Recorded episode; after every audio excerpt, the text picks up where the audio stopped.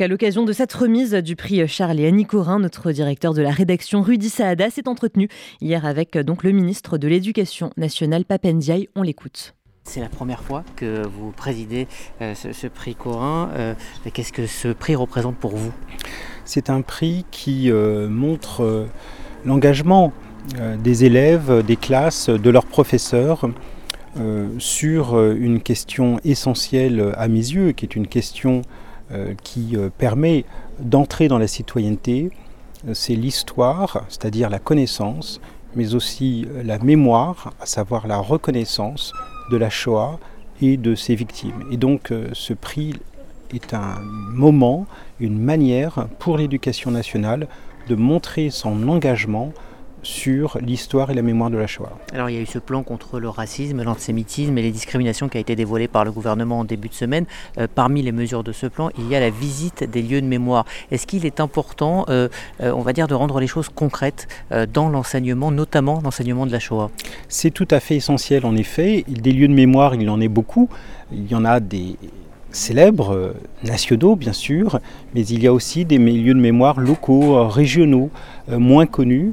Euh, que euh, les élèves et leurs classes euh, peuvent visiter, sur lesquels ils peuvent travailler, ce qui donne à l'histoire une dimension beaucoup plus concrète, palpable. L'émotion, bien entendu, est un facteur par lequel aussi la connaissance peut se construire. Il s'agit bien sûr de l'histoire de la Shoah, mais il y a d'autres dimensions relatives à l'histoire de notre pays, l'histoire de la Première Guerre mondiale à propos du XXe siècle, et puis si on remonte un peu en arrière, des lieux relatifs par exemple, à l'histoire euh, de l'esclavage dans les Outre-mer, en particulier, mais pas seulement.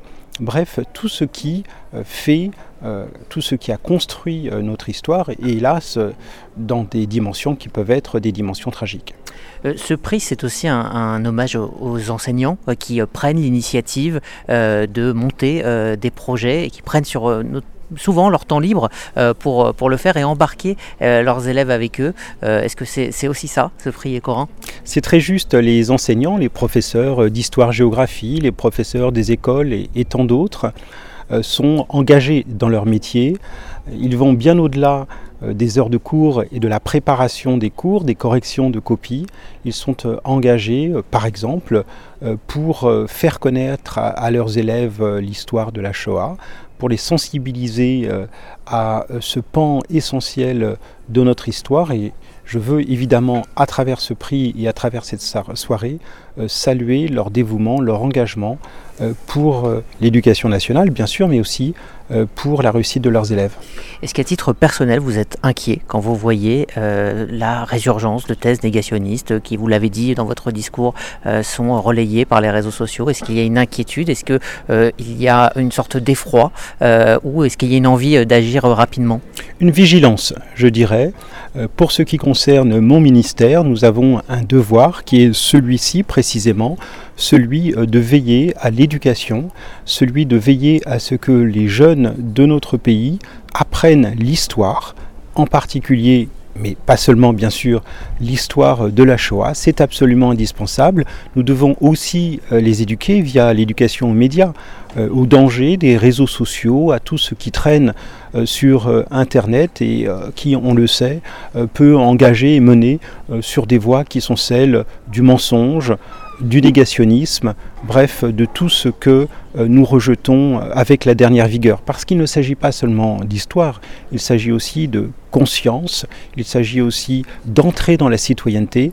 Et donc le ministère de l'Éducation nationale est évidemment au premier rang euh, pour lutter contre toutes ces formes euh, parfois insidieuses de haine, de racisme et d'antisémitisme. Ça sera ma dernière question. La communauté euh, juive est souvent, on va dire, très meurtrie de, savoir que dans certains endroits en France, on ne peut pas enseigner la Shoah de manière sereine. Est-ce que cela vous inquiète? Est-ce qu'il y a des choses qui peuvent être faites pour que l'on puisse le faire tranquillement, sans crainte?